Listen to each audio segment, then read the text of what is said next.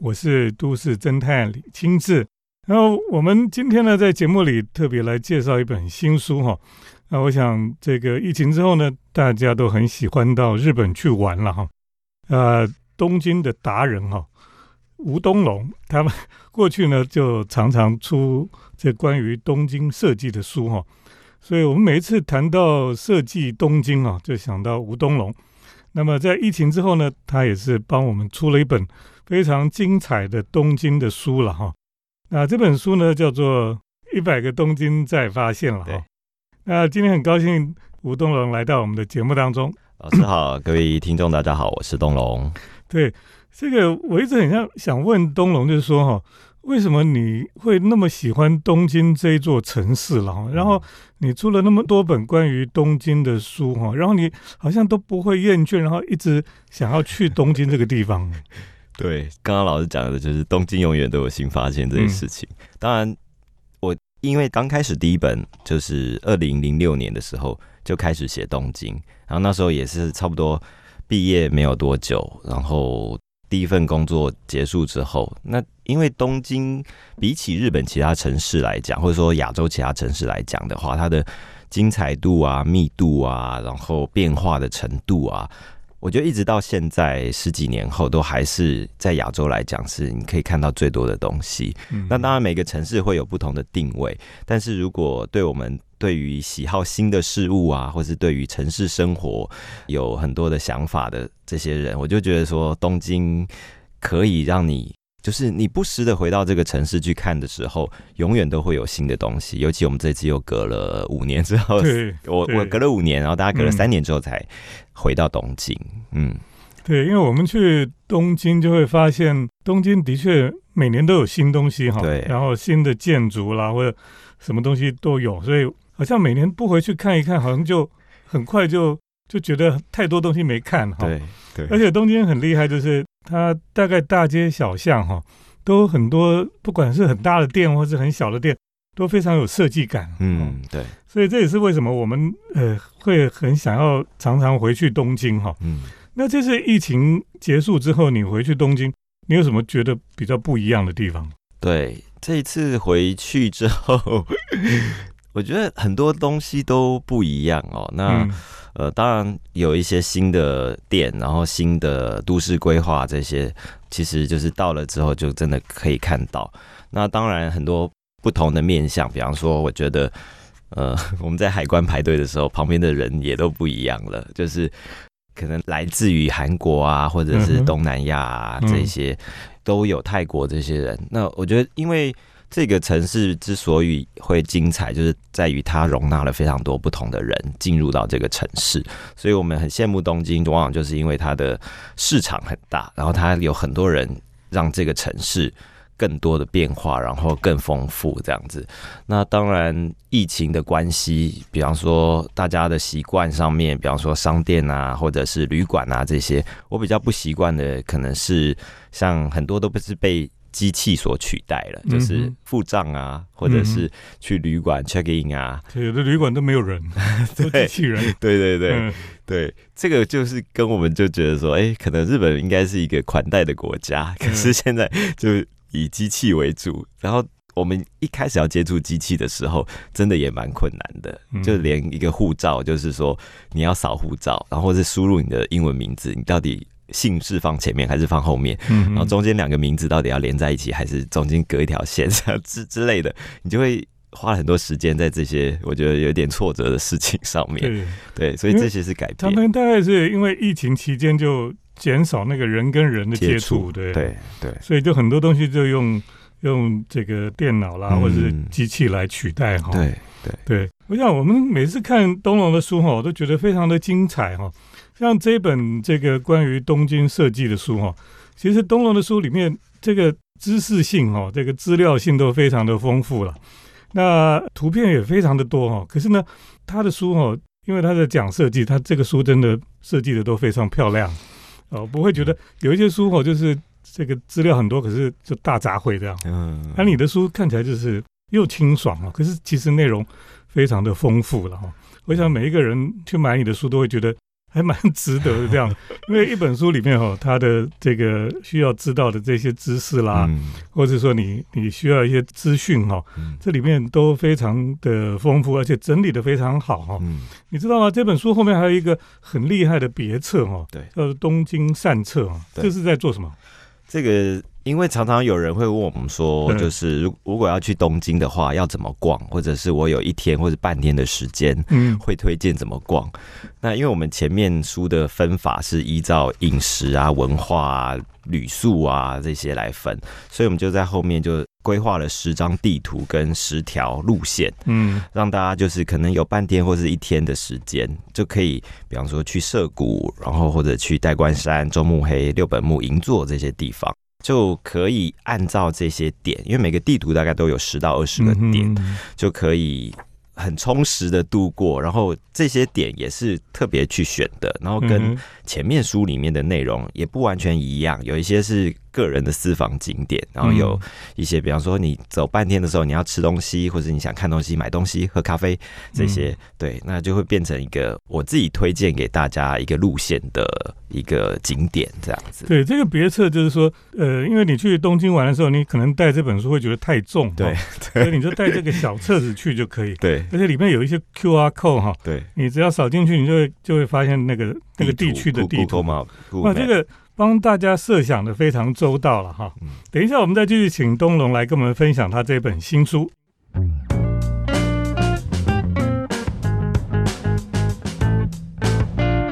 欢迎回到我们建筑新乐园节目，我是都市侦探李清志。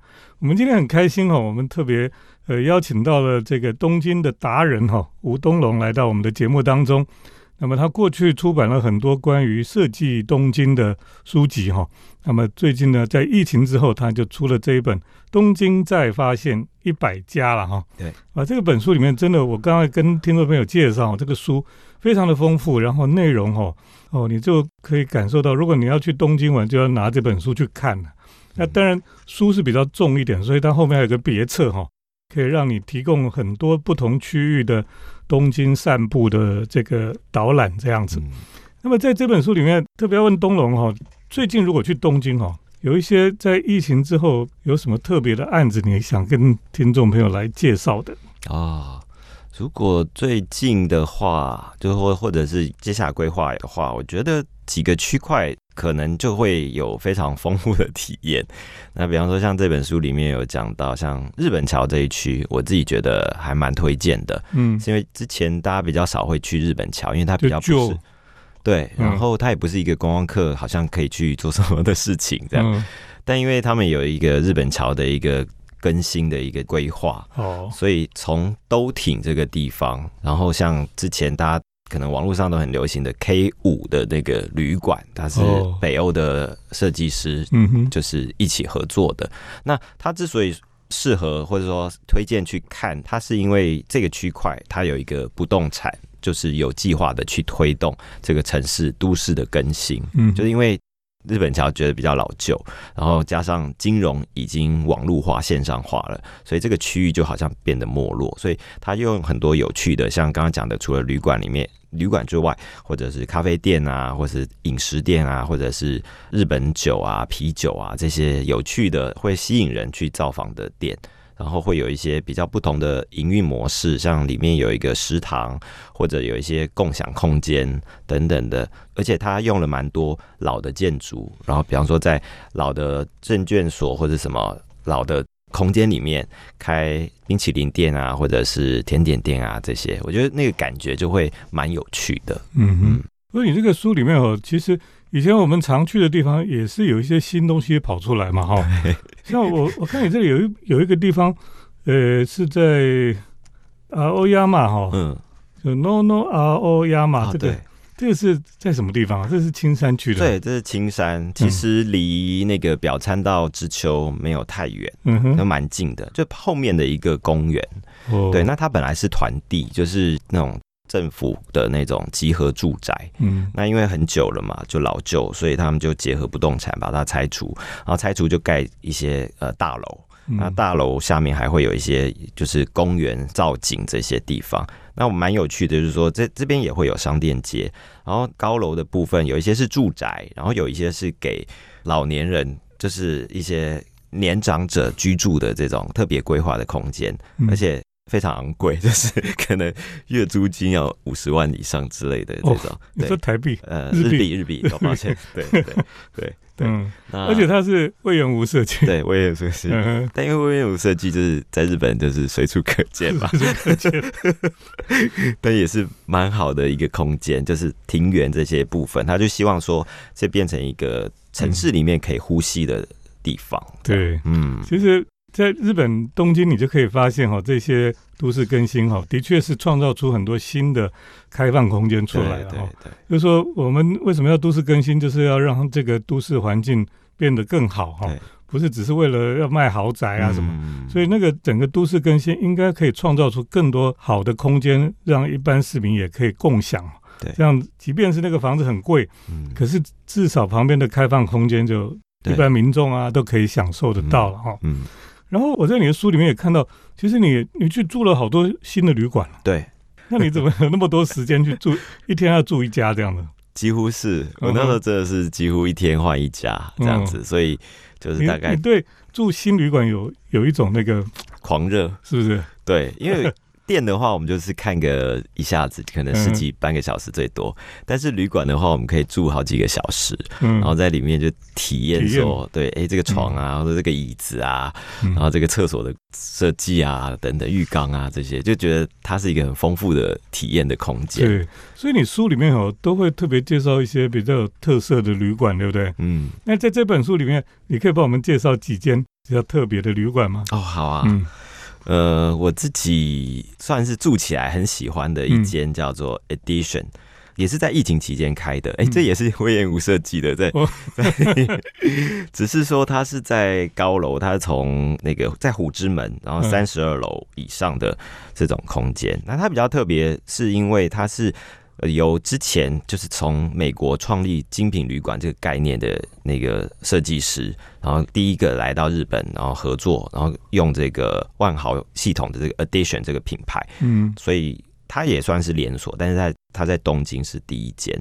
那我觉得它的风格是融合了现代的，就是日本跟西方的一个结合，就是蛮简洁的。那这个简洁。跟过去去看的日本的简洁又有点不一样，这样子，嗯，所以这个空间的体验，就是说我住到的就刚好是看得到东京铁塔的那个房间，嗯，对，然后甚至于它的气味的设计啊，然后餐饮这些设计，我觉得都很有趣。然后一楼还有一个很有趣的吧，酒吧这样子，对。所以，可是这个应该是非常高档的。呃，对，但对，因为我是疫情快开放之前去的。那那你帮我们介绍一些比较没有那么高档的。好啊，像在英谷这个地方，英谷是在上野再过去一点，对，就会有很多这种看起来哎好像蛮有趣的，然后可能给适合背包客，但是它在设计上面其实也还是有它的巧思在的。嗯，这样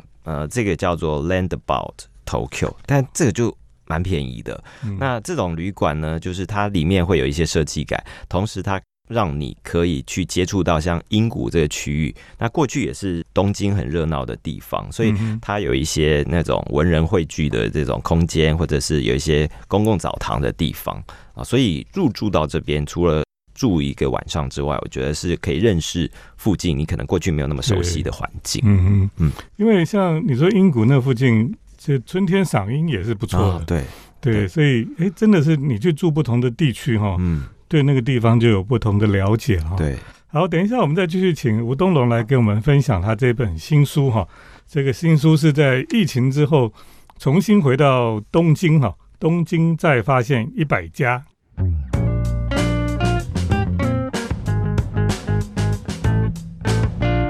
欢迎回到我们建筑新乐园节目，我是都市侦探李清志。那我们今天特别来介绍吴东龙所写的这本新书哈，叫做《东京再发现一百家》了哈。那么在这本书里面，你可以看到哈，这个东京真的是非常的多元又丰富哈。嗯，那么每一次哈，你看你的书，我都会想再去东京走一走这样子。对，而且这个东龙他的书哈，就是巨细靡遗啦，就很多小店哈，我也没去过，都居然会有这些地方。嗯，像你可不可以再帮我们介绍一些？你在疫情之后回到东京，你有发现什么新的？觉得比较有趣的咖啡店跟书店？啊，OK，像书店的话，在那个 Hikari，就是涩谷车站前面那一栋那种大楼，然后它本来八楼有很多那种文化展览的空间，对，那这一次去的时候，它多了一个叫做涩谷，应该叫什么马路马路。Books 就是看起来好像是书店，但是它其实蛮有趣的，就是说它有很多很多的那种木柜，然后每一个柜就好像。让不同的人来去认领，或者说来去开一个自己柜内的小书店，所以每个柜就会有不同的主题。比方说，有人可能对什么呃哲学比较有兴趣啊，或者可以更细一点。那我们那时候就是跟那个云珍李云珍，他在东京，然后他就找我们一起，就是开一个以。台湾人出日本书这样的一个主题，嗯，对，然后就设了一个柜这样子在里面，所以这这是中文的书，中文的书，哦，那日本人看得懂吗？哎，我不知道哎，但是我的书在那边，我们的书在那边也都还是有动，就是可能有一些华语的阅读者吧，对对，也也许是这样，在日本其实也蛮多的，所以这个还蛮好玩的一个空间，然后他们就要轮流去当那个店长去顾店，那你有去当吗？我没有，云真有去当店长，对，所以就是我觉得蛮好玩的一个模式。所以在疫情之后，有一些有趣的模式，就有实验性的东西就会出现，我觉得还蛮好玩。对，那像刚刚文痴，它也是一个有趣的，就是它有一点付费阅读的一个空间。嗯，它是在六本木，六本木竟然是可以。就像一个付费图书馆那样的一个空间，然后它跟图书馆比较不一样，它里面可能可以吃东西、吃饭，然后甚至有一些小会议室，可以大家讨论、开会的地方。因为日本是还蛮流行这个，对对对。对，就是有一些像鸟屋书店啊什么地方，因为周末假日人太多了，嗯，然后这种付费的地方就就比较清幽，对对，你就是花钱去买一个安静的时空这样，对，好像。这个 在东京不容易取得嘛，所以现在就蛮多这个，也是疫情之后看到蛮多这种共享空间，其实也蛮好奇说，哎，那以前那他们都在哪里讨论，或者是开会，或者是工作这种？对，所以这也是疫情后蛮常看到的一些共享空间的创造。是，其实你们里面还有一个地方哦，我一直很有兴趣，可是没去过。这个啊，纪尾景清堂是，对，它是一个什么样的空间？平常是有开放吗？对，这个平常没有开放，哎，它其实是一个组织，叫做伦理研究所，他们他们可能有蛮多这种大家一起做出来的一个空间，但这个空间比较特别，是因为他找了这个很知名的。内藤广，对对对，建筑师。然后他当时就是就是没有给他任何的命题或者是限制，所以他就是做了一个很特殊但是看不出什么功能的空间，真的就是只是进去看他那个整个建筑的工艺。对对对对，真的是这是一个私人空间才会做到的一个。非常厉害的规格，但它也是会开放。它有时候会在一楼，就是有展览。那展览的时候，就可以整个空间都可以去走走逛逛啊，看看这个空间。我觉得这蛮蛮有趣的空间。然后大家去之前，就是可以先上网看一下最近有没有展览，有没有这个开放，就可以顺便去看。因为它这个区域也是蛮有趣，叫纪尾景亭这个地方，在赤坂附近。嗯。好，等一下，我们再继续请吴东龙来帮我们分享他这本新书哈，叫做《东京再发现一百家》。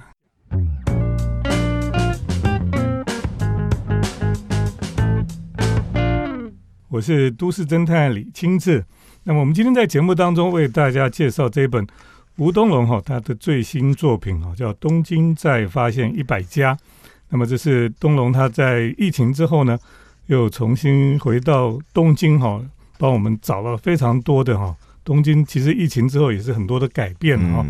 那我们看东龙的书就知道说，哇，这个是内容又是很丰富这样子哈。嗯当然我们这本书是分享不完了哈。对。这个听众朋友如果有兴趣，就自己去买一本来看哈。嗯，那你跟我们分享一下，你去东京这次去有哪一些咖啡店你是印象最深刻的？OK，对，每个区域好像都会有一些精彩的咖啡店。嗯，那我觉得这次去的话，就是如果你对于某某个品牌，比方说像。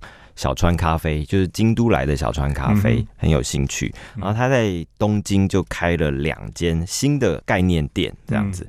那一间就是在樱町，可能大家过去不太有去过，就是在东京的西部的地方。嗯，然后另外一间就在下北泽。对，这两间店其实也都很不一样啊。我想老师可能或许有去过。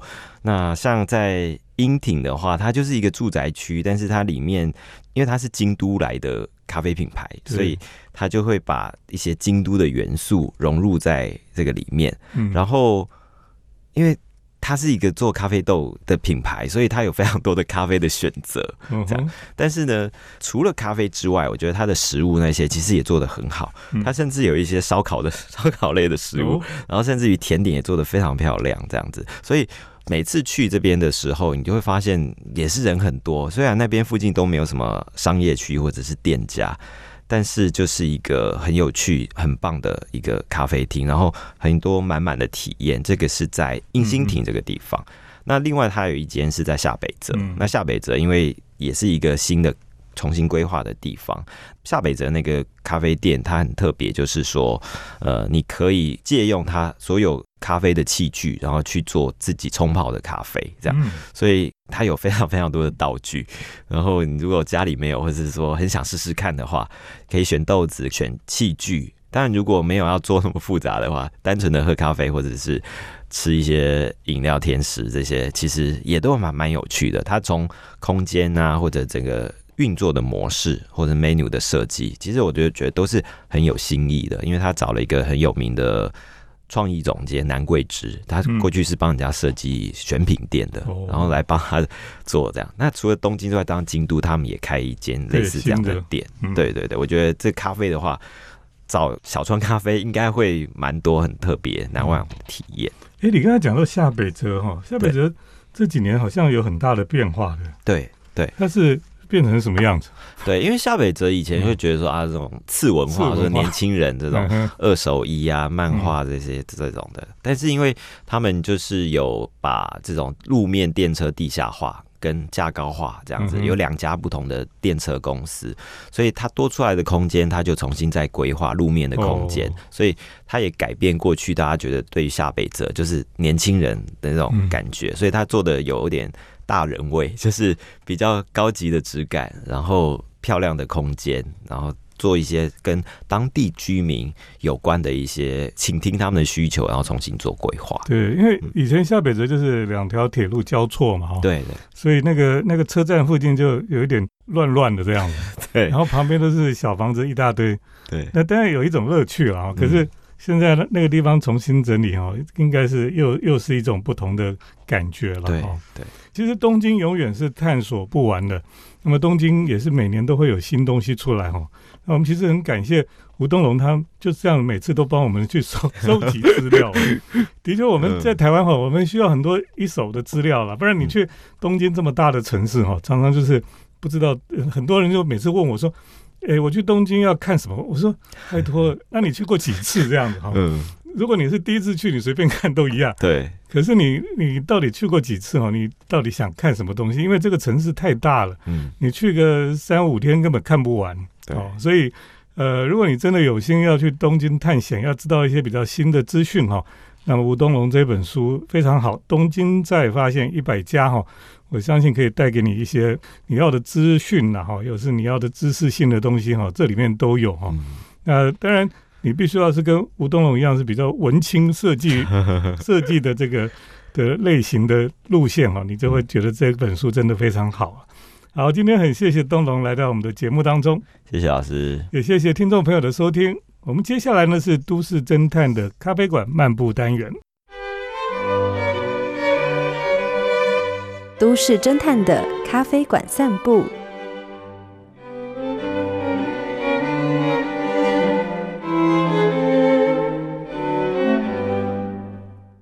欢迎来到我们都市侦探的咖啡馆漫步单元。那么今天咖啡馆漫步单元呢，要带大家到台中去。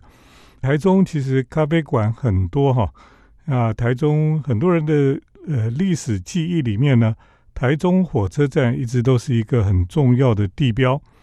那我们知道台中火车站哈，台中火车站盖了新的车站，就是高架的车站之后呢。那么旧的火车站呢，就一直被废弃在那个地方。那虽然有整修呢，可是并没有怎么重新再利用哈。那最近呢，台中火车站又重新开启了。这个旧的非常华丽的车站呢，整修之后呢，变得非常的漂亮。那么现在你可以从那个大门给它直接走进去哈，那走到月台上去。然后呢，你在月台上呢，你就可以看到有一辆这个旧的自强号的列车哈，停在那个月台上。这个列车呢，已经是很久很久以前的事情了哈。那有人把它称作是阿婆号列车啊，有的人说它是英国贵妇哈。不管怎么样呢，可能年轻的朋友已经不太知道有这一种的列车了哈。那么。这个月台上，台中火车站月台上停靠的这个列车呢，有两个车厢，有一个车厢呢，现在就是变成一间咖啡店，所以呢，你可以进到这个火车车厢里面呢，然后呢，好像一个非常华丽的餐车一样，然后你坐在那边看着窗外哈，喝咖啡啊，我觉得这是一个很棒的一种体验了哈，就是说你可以在火车车厢里面喝咖啡。而且呢，那个火车不会晃动啊，等等的，因为它就是停在这个旧的台中火车站的月台上哈。那么是其实是很平稳的。然后呢，里面看起来是非常的华丽。除了提供咖啡饮料之外呢，当然也有甜点哦。不过比较有趣的是呢，它在窗户上面有一道轨道哈。那个轨道是做什么呢？就是在跑这个火车模型哈。这个火车模型当然比较小了，因为它是 N 级的哈，所以是比较小的火车，所以它跑起来，你就是只会看到一个小小的火车在边跑而已，呃，不是很很清楚。可是就是哎，也蛮好玩的，因为它有收集了台湾哈台铁的各式的火车的列车哈，然后就让它在上面可以跑来跑去，呃，是一个非常棒哈。然后铁道迷啦，或是想喝咖啡的人哈。都会喜欢的一个应该讲餐车的咖啡店哈。那我们到这个台中火车站哈，现在就是有一点像是呃韩国首尔的那个旧的火车站一样，它火车站本身就保留下来，然后另外在旁边呢就盖了一个新的哈高架的火车站，所以呢这个旧的就不用了。可是旧的建筑真的很漂亮，所以呢就必须把它保留下来。呃，不管当做是博物馆，或是当做是美术馆哈，或是就是当做是整个车站里面的一个复合设施了哈，应该这样讲。现在走到这个旧的台铁火车站里面呢，你可以看到他们有陈列一些旧的东西在那里，也就是说，它也是某一种这个历史记忆的陈列了哈。然后它从那个旧车站到新车站哈。它有一整排的这种商店街了哈，它就是等于说它就是一个，也是像日本一样哈，火车站附近都有很多这个饮食商店街哈。那么呃，乘客啦或是什么在火车站在那附近可以有很多的消费哈。那现在呢，如果从旧的台中火车站哈，也可以搭区间电联车哈，那么直接到台中的这个高铁站。所以呢，那个新的电联车是非常的新颖，是新车了哈。而且呢，它就是走在那个高架道路上面。所以呢，你在那边坐的时候呢，你甚至会感觉有点像在日本，很像日本的电联车。然后窗外的景色就是，呃，日本很多电车也是在高架上面走。所以你坐那个电联车哦，真的是有点像是在日本的感觉了哈。啊，对很多人来讲哦，如果你要缅怀过去。台中火车站的记忆哈，你可以到这个地方来喝喝咖啡。那我在这里呢，我也看到了那个旧的铁路餐厅了。因为台中火车站以前旧的铁路餐厅现在还在，可是现在封起来，还没有整修了哈。我就记得我小时候呢，到台中去哈，我的外婆啊，她以前是台中女中的老师，那么她非常喜欢搭火车到各个地方去，所以呢，她也很喜欢去台中火车站的铁路餐厅了。那那时候觉得台中火车站的铁路餐厅是非常高级的地方哦，啊，那些 waiter 哦都穿黑长裤、白上衣，会打一个九九这样子。然后呢，那边有一些餐点哈，是别的地方比较没有，是比较比较西式的餐点。在那个地方，可惜呢，后来这个铁路餐厅就没有了。呃，我们现在呃，全台湾好像也没有铁路餐厅了哈。过去的铁路餐厅的确是一个非常吸引人的地方了哈。希望将来这个铁路餐厅也可以复活过来。好，今天就跟大家来介绍台中火车站月台上面哈的餐车咖啡店。听众朋友有兴趣哈，特别是台中的朋友哈，一定要去看一看。今天就介绍到这里，谢谢听众朋友的收听，我们下礼拜再见。城市的幸福角落，来杯手冲单品，享受迷人的香醇世界。